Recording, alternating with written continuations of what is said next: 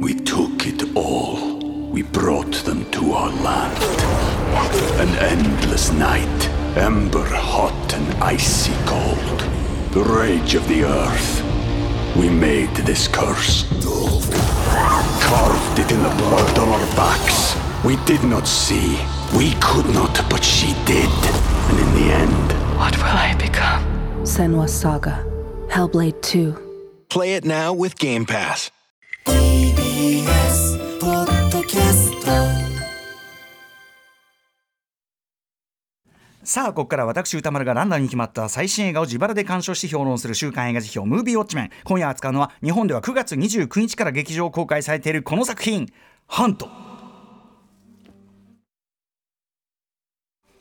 ああの音楽のね使い方もすごくうまくってあのずっとこう不穏なベースでこうずっとこう繰り返しの音楽が流れてって自体がこう本格したところでずっと音楽流れっぱなしでこうガーッとなるとか音楽流しっぱでこうシーンを構築するようなやり方もめちゃくちゃうまかったですね。超、えー、ヨンウクさんの音楽使いっていうかそれをうまく置くやっぱり監督の手腕と言いましょうかね。よかったですね。それもねうまかったと思います、えー映画「新しき世界」やネットフリックスドラマ「イカゲーム」などに主演してきた韓国の俳優イ・ジョンジェさんが初めて監督を務めたスパイアクション、えーイジョンイ・ジョンジェさんは監督のほか主演と脚本も担当しております。舞台は1980年代の韓国。安全企画部に所属するパクとキムは自分の中に北のスパイトンニムが潜んでいることを知る。それぞれがトンニムの正体を探る中パクとキムの対立は深まっていく。そんな中大統領暗殺計画が発覚するということでございます、えー共演はイ・ジョンジェの盟友、まあ、一緒に会社を起こしたりとかね、えーチョン・ウソンさんでございます。というところでリスナーの皆様からこの映画をもう見たよというですね方からメールをいただいています感想メールウォッチメンからいただいてますメールの量はちょっと少なめ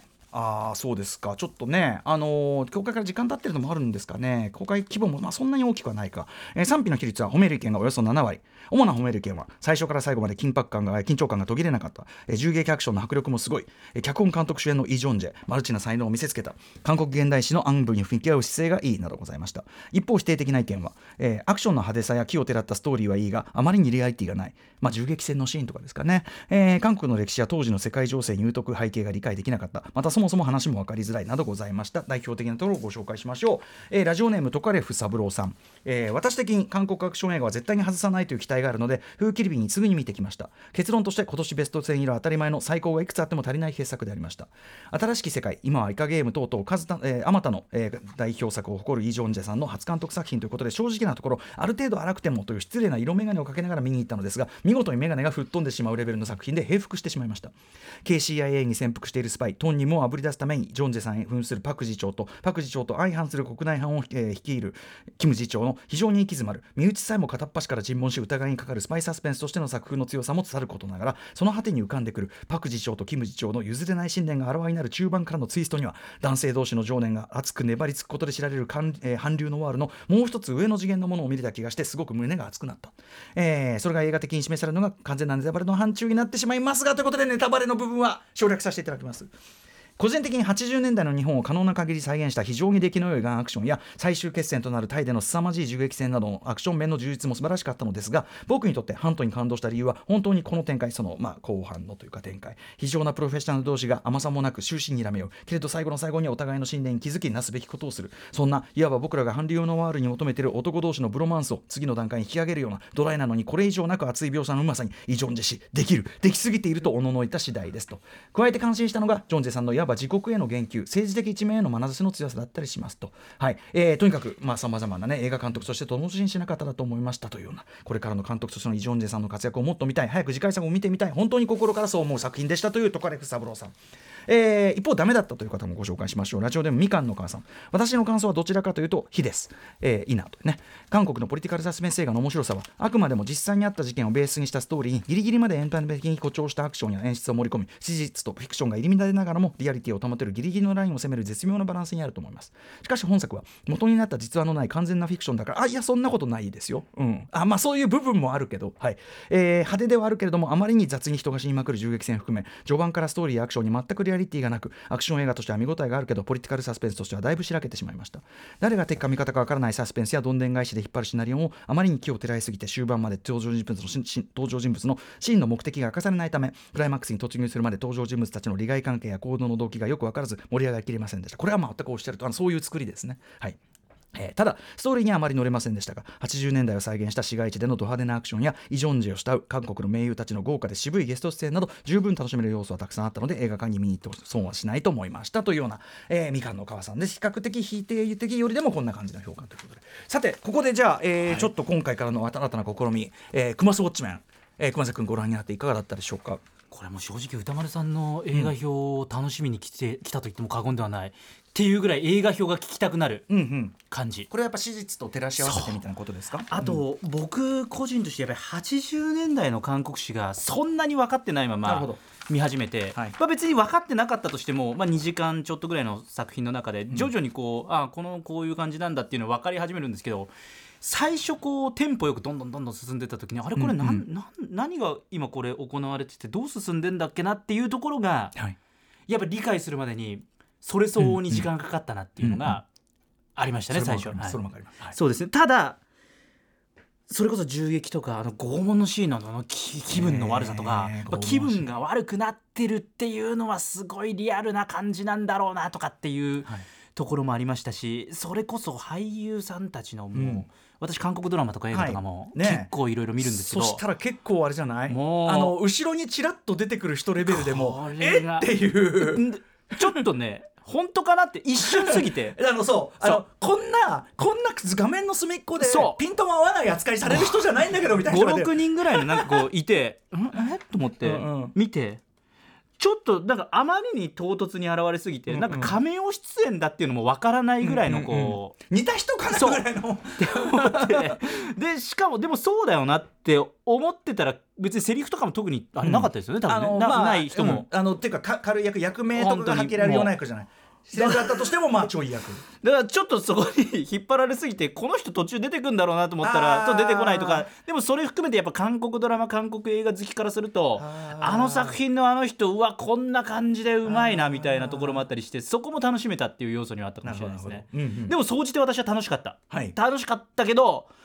このどうでしょう？順番的にだから歌丸さんの評論を聞いた上でまた見るっていうのもいいかなって思いましたし、はいはいはい。あとまああの複雑な話なんで二度目見るとめっちゃいろんなものが見えてきたりはしますね。分かった上で2度目のスタ二度目の最初の30分ぐらいをねもうちょっとちゃんと見たら、うんうん。なんかこう一気にこう理解と進むなとかっていううんうな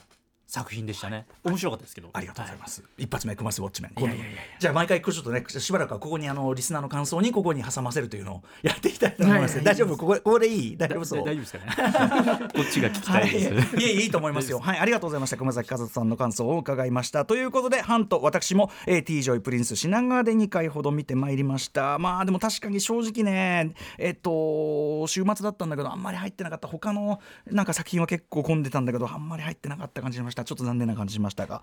ということで、今や世界的スター、イ・ジョンジェさんですね。まあ、特にやっぱりイカゲームですかね。イカゲームの世界レベルの大成功以降、えーということなんでしょうかね。えーなんといってもですね、皆さん、来年配信予定のスター・ウォーズ・アコライトというスター・ウォーズのまあスピンオフドラマシリーズにジェダイマスター役で出演することけもう撮ってるんでね、もうね。まあもうスターのもう証ですよねそれはね。はい、えーそんなイ・ジョンジさんが長年温めてきて、まあ、ついには自ら主演のみならず脚本監督を手掛けたまさしく入魂の一作と。で、えー監督、えー韓国現代史をベースにした、まあ、硬派なポリティカルサスペンスって言いますと特に近年傑作力作目白押しのジャンルでございます、えーこの僕の映画辞表コーナームービーウォッチメンでここ数年扱った中で言いましてもですね例えばえー一番こう、まあ、本作とつながるところでいうとやっぱり2021年1月19日に扱いました KCIA、えーなな南の山と書いてなナムさんの部長たちというね、えーまさにこの KCIA とこのナムさんの部長たちのラストで暗示される、えー次の軍事独裁政権時代というのが今回のハントで描かれる。時期なんですよね。はい。これ、粋なラストでしたよね。KCIA のラストね。これね。はい。えー、なんですよね。まあ、あの今回の劇中でも、まあ、イ・ジョンジュ演じるそのパク・ピョンホとその、えーチョン・ウソン演じるキム・ジョンドさんという方の過去の因縁として触れられる、えーパク・チョンヒ暗殺事件というのを扱った、えーパク・チョンヒ大統領ですね。当時の大統領の暗殺事件を扱ったイ・ビョンホン本当に渾身の主演作 KCIA、えーなナムさんの部長たちであるとかですね、えー2020年7月15日にやったさすがリュウ・スーワンといった監督、えー監督といったクオリティモガディシュ脱出までの14日間とか。あとは、えーこれも大変大変見応え満点の傑作でございました。2022年8月26日に取り上げた、えー、ビョン・ソンヒョン監督の「キングメーカー大統領を作った男」などなどという感じですよね。時代的にはこれで描かれたののもうちょい後から先という感じでしょうかね。メインはね。はい。えー、でまあ当コーナーで扱ってないものを含め、まあ、例えば工作とかねブラックビーナスと呼ばれた男とか含めると多数の修作あるわけですね、まあ、あとタクシー運転手何でもいいですけども、えー、要は日本の植民地支配からそして南北分断そして朝鮮戦争そして、えー、軍事独裁体制下での苛烈な人権弾圧という、まあ、観光社会にですね深く刻まれている傷跡トラウマと言ってもいいかもしれません。というのが今も優れた切実な表現を生み出し続けているということでもありあるいはそれを語り継いでいかなければならないというその意思も作り手たちの側には強くあるのかもしれませんひょっとしたらねひょっとしたらそのだから若い人たちはそういうの聞きたくないかもしれない見たくないかもしれないけどやんなきゃっていう意思があるのかもしれない、えー、その意味でですねもう今やさっきも言ったように国際的スーパースターとなったイ・ジョンジェさんがどうしても作りか作りたかったものそして実際に名優チョ・ウンソンさんとの24年ぶり待望の再共演、えー、をはじめですね仲間たちと総力を結集して作り上げたという、え、のがこれだというこの、えー、韓国近代現代史の、えーと、暗部を集約したような作品だったというのはですねやっぱりその韓国映画界エンタメ界の志の高さ真の強さっていうのかなみたいなものを感じずにはいられないなと思いましたね。まあ僕の言葉で言う権力の正しい使い方をしているっていうやつでしょうかね。はい。えー、改めて物語の背景ね歴史的背景やっぱりこれ知確かに知っとかないとってのがあるんですかね。ざっくり説明しておくと、えー、舞台は80年代。1980年代に起こった、まあ、大規模な民主化デモ弾圧虐殺事件いわゆる公衆事件、えー、クアンクアンジュ事件というのがありました、えー、これに関してもたくさん絵が作られてます。タクシー運転手約束は海を越えてとか、えー、公衆5.18とかありますんでそちらもぜひご覧いただきたいんですけどとにかくその公衆事件えーまあ、ある登場人物の心に深い影を落としていることが途中で明かされることになるわけですね。で、まあ、それを3年後ってことなんですね。3年後、公衆事件の3年後という設定なんで、まあ、おそらく1983年という設定ということでございます。えー、例えばね、その1983年であることとして、これすっごい細かい話しますよ。見てる人の大半こんなこと気にしてる人いないと思うんだけど、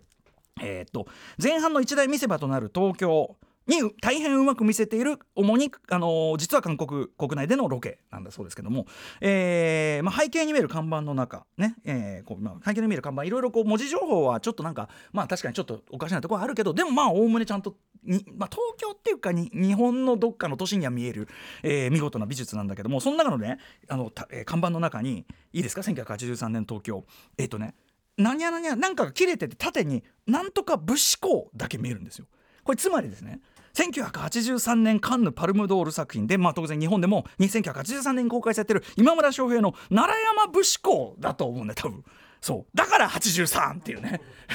結構だからその作り手が、まあ、83の東京だから奈良山武士公やってるよねっつって多分載せたんじゃないかなと思うんですけど。はい。えーまあ、劇中この1983年劇中はっきりこう名前が口にされるわけではないですがさっき挙げたようなその実録ドラあの実録ベースのものもあの名前は変えてたりして、まあ、あの史実はベースにしてるけどまんまじゃないですよって言ってる作品も結構多いですよね。KCIA なんかまさにそうでしたけども、えー、で1983年といって劇中はあのはっきり名前が口にされるわけではないが、まあ、時代的に言ってもそしてちょっとだけ見えるそのまあ役者さんの風貌あるいは肖像画がはっきり見えますんでそれからも、まあ、明らかにこれ前途感、まあ、当時ニュースでは前途感と言ってたチョン・ドファン大統領時代であろうということになるわけですね。えー、でその1983年というのは実際いろいろ不穏なことが起こった年で、えー、本作「そのハント」というこの作品はそうした事実を緩くベースにしつつその隙間いわば歴史の行間にこういうことが起こり得たかもしれないあるいはこういうことが本当は裏ではあったかもしれないという物語を展開していくという作りなわけですね。えー、だから行間に埋めていくこの行あの埋め方がうまいというかなんというか、えー、ちなみにその史実関係のことに関してはですね先ほど言ったキングメーカー大統領を作った男の辞表の際にも大変大変参考にさせていただいた、ね、名前を挙げさせていただきました。本当に勉強させていただいた、えー、明治学院大学名誉教授、えー、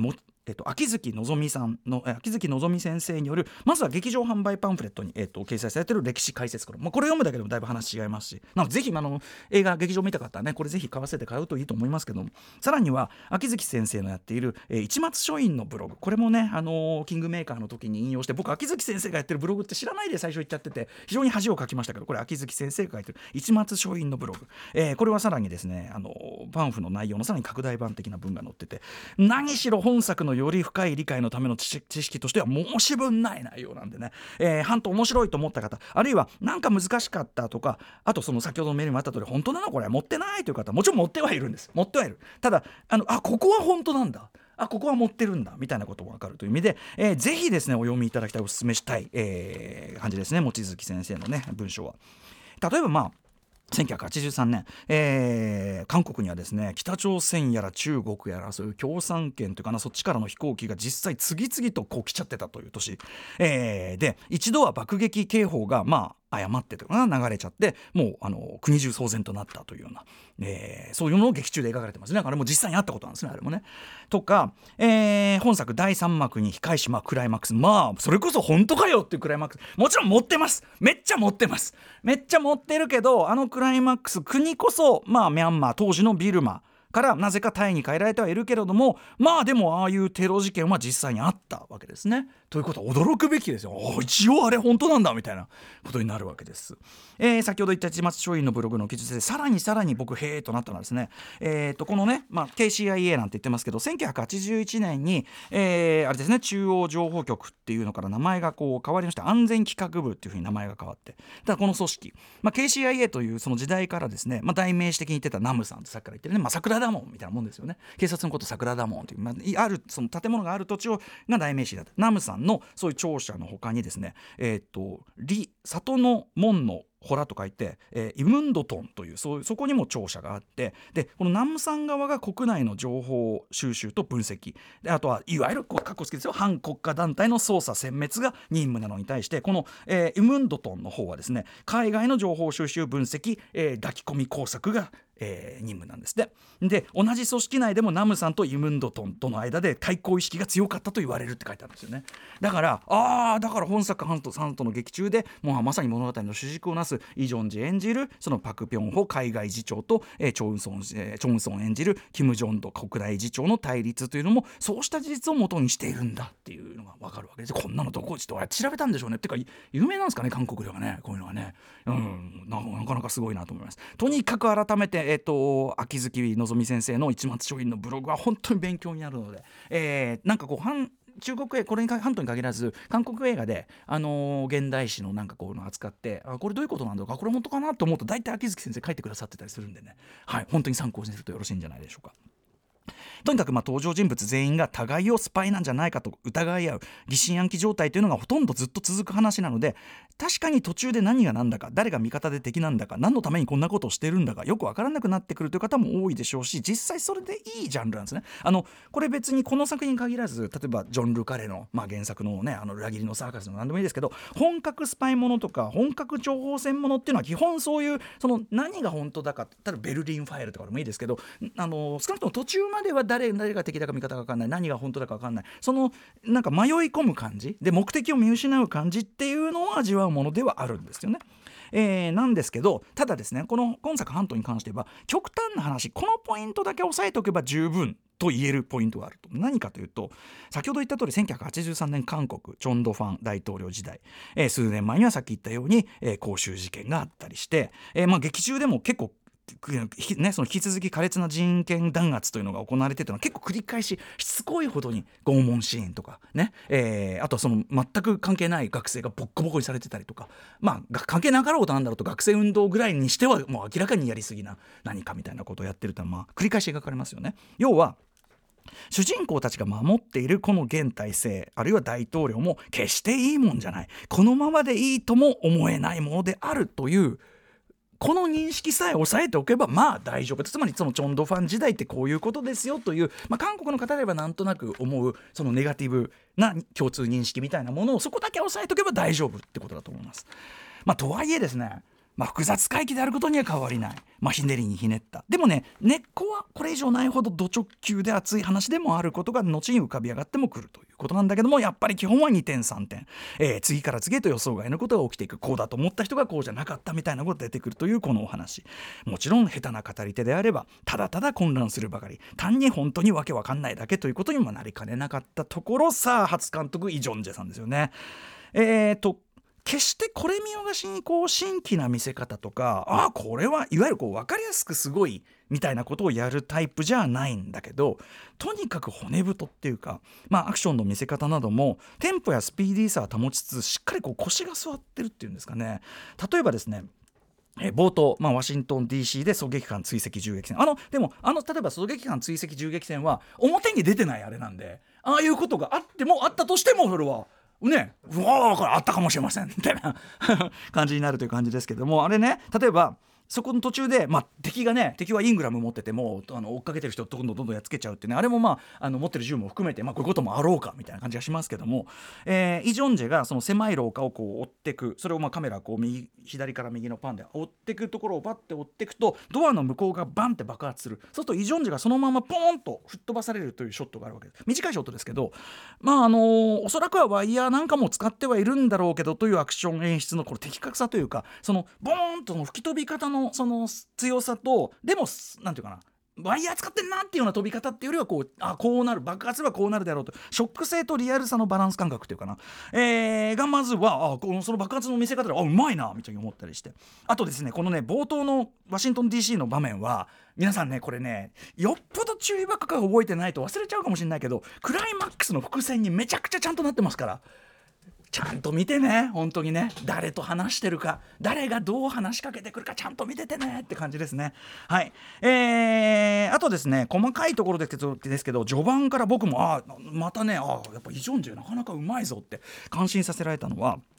えーまあ、今ディズニープラスで評判の「ムービング」というね韓国ドラマシリーズ超能力ドラマあります。あれにも出てる、えー、とコ・ユンジョンさんかな？コ・ユンジョンさん。あのね可愛い女の子がコ・ユンジョンさん、演じる、えー、とユジョンという、まあ、学生がですね。そこに、まあ、教室の中にいるわけです。でその教室の中から窓の外わーっとデモ隊がこう通っているっていうのをこう 2, 階のところから1階窓の外のデモ隊を左から右にカメラがこうパンしてこう見せていくというショットがあるわけです。これによって、まあ、事態のスケール感というか時代全体が動いているというそのまあ何て言うかなうねりの大きさみたいなもの。でもあの教室の中の窓の中から見てるんででも個人の視点からしっかり見せるっていう。まあさりげないけども実はめちゃくちゃコストもかかってるしあのまあ、いいショットなんですね。すごくああいいショットだと思うんだけど。でこれなんかっぽいぞって思ったんですけどこれアルフォンソ・キュアロンの「ローマ」というねネットフリックスでも見,、ね、見られるあの作品。2019年3月11日に私このコーナーで表しましたけどあれの後半に出てくるですね。やはり学生運動弾圧虐殺事件に非常に似てます状況が、えー、コーパス・クリスティの虐殺いわゆる血の木曜日事件と言われる事件を背景にした同じようなショットがあるんです。建物の中でデモがこう行く。っていうこのショットがあるんですね。おそらくはこれまあイ・ジョンジェさんね、えーこれのあたりは参照しているのではないかと思います。僕改めてその場面も比べたんであの非常にまあ近い少なくともね非常に連想させるショットの構成ではあるこれ撮影監督イモゲさんなんですね。イモゲさんは間違いない、えーキム・ジウン監督の著作もちろんルックがめちゃくちゃかっこいい著作もそうですし、えーこのコーナーで扱った中だと、えーチョン・ウンソンさん主演の「アシュラ」2017年3月18日になりました。あのアシュラ、えーイモゲさん。そして今年でも1月13日に扱った「非常宣言」とかね、まあ、とにかく絵作り間違いない撮影監督イモゲさん。だから多分イ・ジョンジェさんも自分が作るならイモゲじゃないとダメっていうのがあったんじゃないですかね。あとはやっぱり美術のパク・ニールヒョンさんですね、えーまあ、本作と同様の、えー韓国現代史ものでいうとあの工作ブラック・ヴィーナスと呼ばれた男とかもやってて、まあ、こういう世界得意なのもありますし例えばさっき言った東京のシーン、まあ、さっきも言ったように細かい文字情報などを我々が見ると我々が見ると分かる範囲のズレはあるけどもやっぱ割とちゃんとしっかり80年代日本東京かっていうまあ盛岡ぐらいの感じかなって気もするけどもあのー見える風景をちゃんと作り出していてこれも感心させられたあたりでございます。すごいしっかりして、えーでその東京でのえー北朝鮮からの亡命者。略というのをですね、えーこれね。あちなみにあごめんなさい。ですね。ひねりにひねったですね。そう。でその東京でのその北朝鮮からの亡そう東京で北朝鮮からの亡命希望者を車に乗せるの？乗せないの？乗せるの？乗せないの？という、まあ、緊迫の駆け引きからまあなかなかにこうドスンと。派手ではあるけどなんていうかな。やっぱさっき言ったように派手さショックショック感とリアルさのバランスがすごく僕は絶妙だと思う。カーチェイス。そして、えー本当にマイケル・マンヒート張りの銃撃戦ですね。言ってみればこう発砲の重みをちゃんと感じさせる非常にしっかりした銃撃戦、えーそれも今風の、まあ、スピード感ではなくあくまで80 80年代のスピード感スタイルスキルで、えー構築されそれがまたマイケルマンっぽいという、えーヒート張りの銃撃戦。特にイ・ジョンジェがですねバンに乗せてあった M16 アサルトライフルをねやおら取り出してからはいよいよヒート感が出てくるというね感じですけども。はい。あとそのこれイ・ジョンジェがですね移動しながらも、えっと予備のマガジンをこう持って移動しながらマグチェンジをこう走ってこうするんですよね。でもなんていうかなジョン・ウィック的なこうこうなんていうかな軽やかなそれというよりはそのなんていうかプロとしてそれをやるみたいななんかとにかくそういう地味なこうディテールとかもちゃんとやっててさすがやるねっていう感じで嬉しくなったあたりでございます。えーそもそもこの東京シークエンス、えーまあ、先ほどねあの熊崎君も非常にこう気になっちゃったという、えー無駄に豪華なキャメオ出演。投入されまくり、え誰が出てるかはちょっとあえて名前は出しませんが、あのー韓国映画韓国ドラマ見慣れてる人だったら、まあ、お分かりの通り普通なら主役級の人がセリフも役名もなんならアップにもほとんどならない。ほとんどピピントも合ってないような画面の中にうろちょろしてると。しかも複数、まあ、確かに気になるわって感じかもしれないけどただこれですねあながちこれイ・ジョンジェの人望からの豪華サービスというだけではなくもちろんそれもありますけど、えー要はですねこの場面ちょっと思い出していただきたいんですけど電話かかってきてパク次長率いるこの海外チームそれが要するに豪華豪華キャメオメンツなんですけどこの海外チームの中に北側のスパイがいるんじゃないかという先ほど言った誰もが互いに疑い合う状態が初めて現出する場面なんですよここね。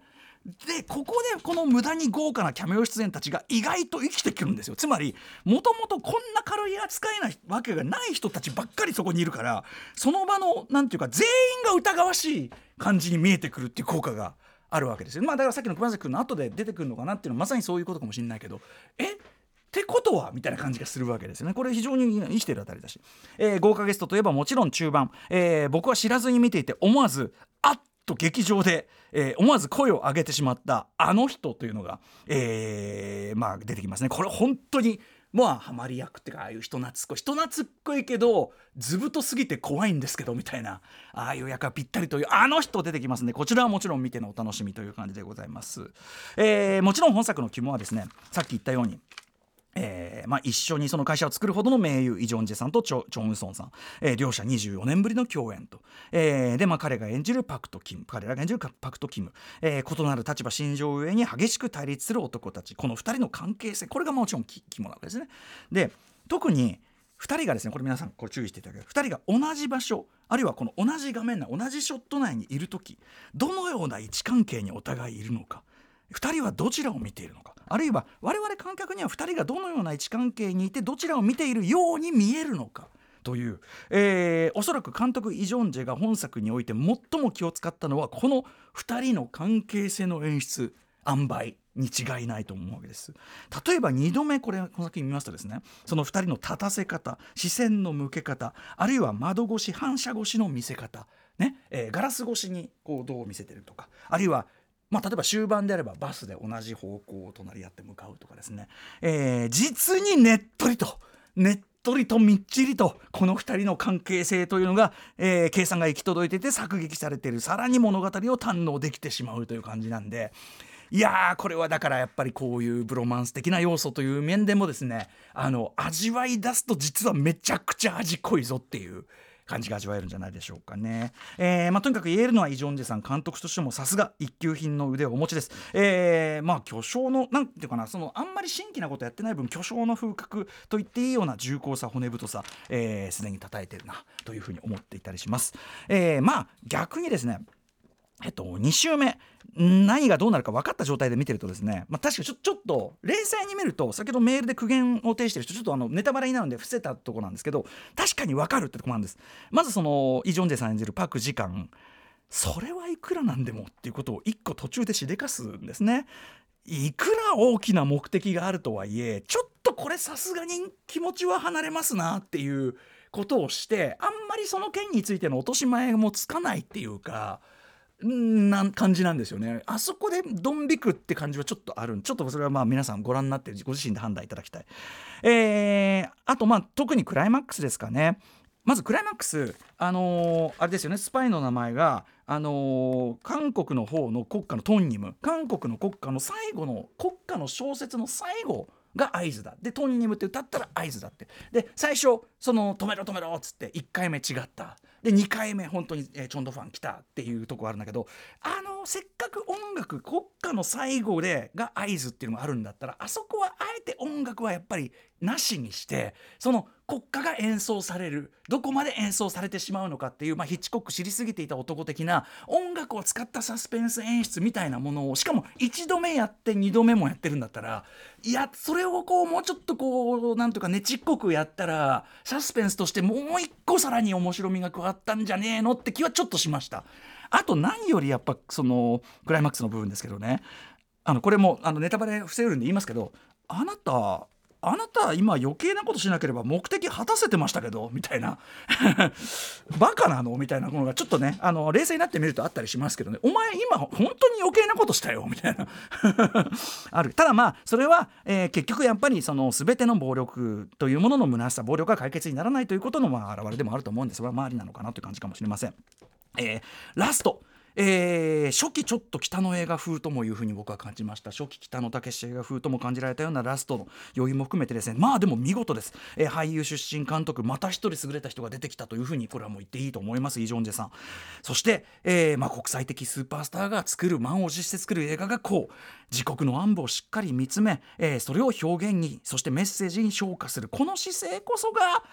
何と言いましょうか。世界レベルってやつじゃねえの？という感じもいたしました。えー、ハント見事な本当に見応える作品でございました。あのーもしあの韓国現代史ねあのあんまり知識がないとって思ってる方いたらもちろんその秋月先生のブログなんかねそういうのを押さえていただければすぐわかりますんでね、えーでも中身は本当に骨太な誰もがわかるような話になってますんで、えー、ハント見事な作品でございました。ぜひぜひ劇場でウォッチしてください。We took it all. We brought them to our land.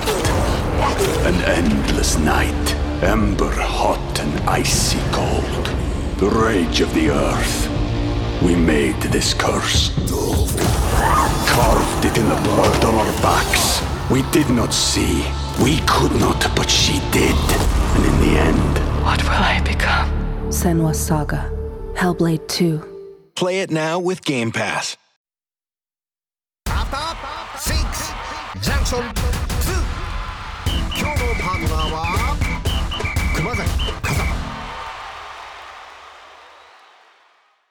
なんかちょっと初めて聞く、はい初めて聞くサンバ調のこのねステッカーが来ました。はい、あの曜日パートナーごとがあるんですね。ははいい、ということで、えっ、とムービーウォッチメン来週10月19日木曜日にウォッチする映画、えーその候補9作品これからガチャで決める作品の9作品を発表します。前よりはね時間に余裕があるんでゆっくりめにご紹介しましょう。まず最初の候補はこちら、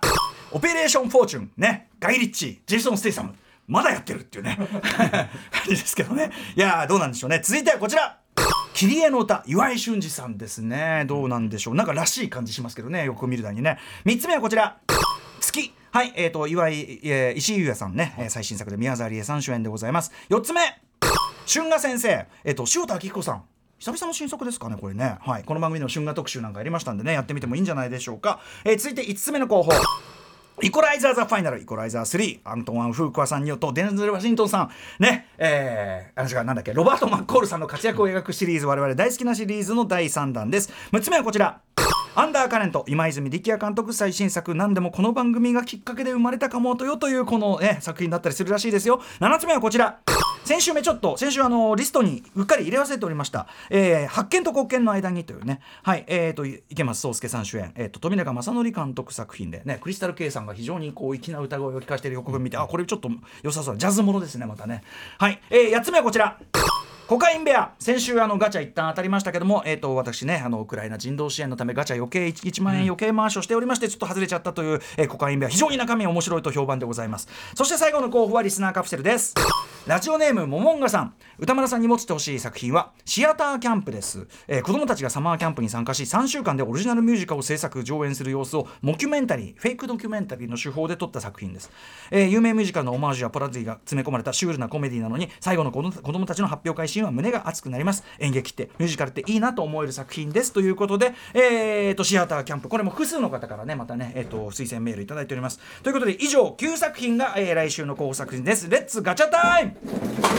えー改めてガガチャガチャでね来週見る映画を決めて、で、えっと、1万円私が余計に払えばそのなんかこうもう一個他に見たい映画がある場合やるっていうシステムをもうちょっとこっち寄せてもらえますかねこれ。えっ、とやってたんですけどそれをまあある意味こうチャリティー的に使ってるっていうのがここのところね、えっとロシアによるウクライナ侵攻以降、えーまあその主に難民支援など人道支援ね。ウクライナ人道支援のためにですね、えー、1万円ずつ積み立ててというかな。あの毎週こう募金を送るように回しているというシステムで。本当に本当に本当にガチャ回してるし本当に出してっからなっていうのをね、あの YouTube の映像のさ本当にもうだってそんなね嘘でやってたらもっと楽よ本当マジで。はいコンコロリンはい来た1個目来た1個目1個目は1 1は何でしたっけ？えっ、と、地の神やつはオペレーションオペレーション。フォーチュンね、ガイリッチは頑張っていただきたいというね、この調子でどこまで取るのか。さあ、もう一回行ってみましょう。ガンコロリン、さあ、来た。えーっと、5来た。こうイコライザー。イコライザー ザファイナル。本当に来てるから、本当に来ててるから、イコライザーザファイナル。行ってみようということで、もうこのイコライザー3見たよという方からの、えー感想をお待ちしております。また評論してほしい映画も募集中。リスナー枠に採用された方には現金2000円をプレゼントします。宛先はどちらも歌丸アットマーク TBS.CO.JP までお願いいたします。以上、週刊映画時評ムービーウォッチメンでした TBS ラジオ from 東京赤坂 After Six Junction